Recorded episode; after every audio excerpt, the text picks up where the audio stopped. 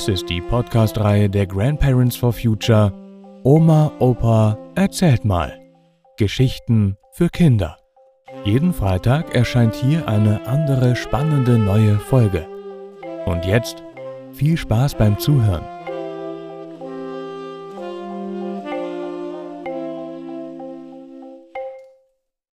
Was willst du einmal werden? Oder warum Herzenswünsche so ernst und wichtig sind. Jedes Kind kennt diese Situation. Da kommt ein Onkel oder eine Tante oder auch nette Bekannte und Freunde der Eltern und die fragen dann, was willst du einmal werden? Wenn du dann etwas ganz Normales wie Lokomotivführer oder Autorennfahrerin sagst, dann lächeln sie ein wenig hochnäsig und kichern so in sich hinein. Du weißt gar nicht, warum die so blöd lachen, und du schämst dich trotzdem ein wenig für deinen Wunsch, der doch von Herzen kommt. Ja, die verstehen dich nicht. Die wissen wirklich nicht, was ein Herzenswunsch ist. Ein Herzenswunsch ist ein Wunsch, der je nach Alter wirklich ganz aus dem tiefsten Inneren kommt, von Herzen eben, und in diesem Moment auch wirklich genau so gemeint ist. Als ich fünf Jahre alt war, hat mir mein Vater morgens im Bett das Buch über die Fußballweltmeisterschaft 1954 vorgelesen. Das war etwas ganz Besonderes, weil mein Vater sonst niemandem vorlas. Ich war auch ganz stolz darauf. In diesem Moment wollte ich natürlich Fußballspieler werden. Fußballspieler.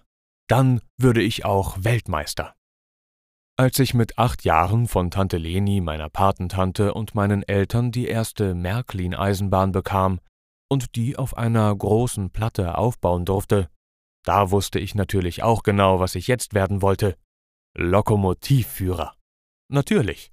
Das war doch jetzt völlig klar. Als ich mich mit neun oder zehn Jahren für die Formel-1-Rennen interessierte, für Juan Manuel Fangio und für Graf Berge von Trips und Sterling Moss, den Nürburgring und Silverstone.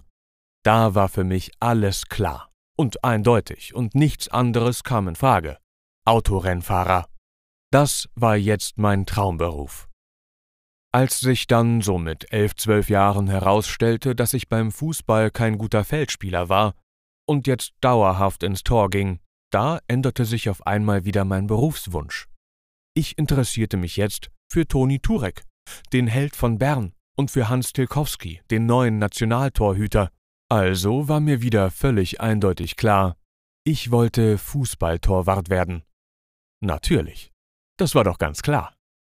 Als ich so mit 16 oder 17 Roadie einer Rockband wurde, durch und mit meinem Freund Diddy, da war für mich alles wieder völlig klar. Roadie. Das ist der, der die Lautsprecher schleppt, der die Mikrofone anschließt, der die Kabel verbindet, der das Mischpult aussteuert.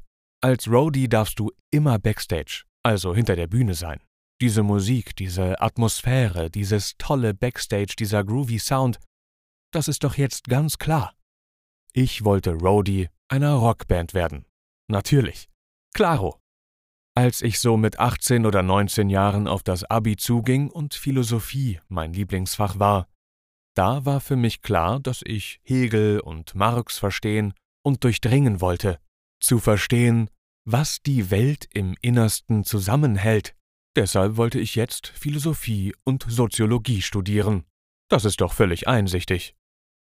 Als ich dann im Zivildienst in Haus Hall war und lernte, wie erfüllend und menschlich anrührend es ist, mit Kindern mit Behinderung zu spielen, zu arbeiten, da wollte ich natürlich Sozialarbeiter werden. Das ist doch ganz klar nach dieser Lebenserfahrung. Was bin ich dann geworden? Natürlich nicht das, was ich mir als Kind, als Jugendlicher oder junger Erwachsener so gewünscht habe. Es gab vieles, verschiedenste Anregungen und Eindrücke, eine lange Geschichte. Oder auch eine neue Geschichte. Aber ohne meine Wünsche und Träume wäre meine Kindheit, meine Jugend ziemlich langweilig gewesen. Träume und Wünsche gehören zum Leben. Gebt den Kindern und Jugendlichen Zeit, und Raum für ihre Träume.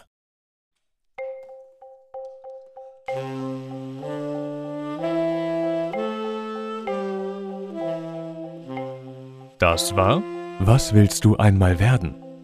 Oder Warum Herzenswünsche so ernst und wichtig sind. Gelesen von Matti Swieg. Vielen Dank fürs Zuhören und bis nächsten Freitag.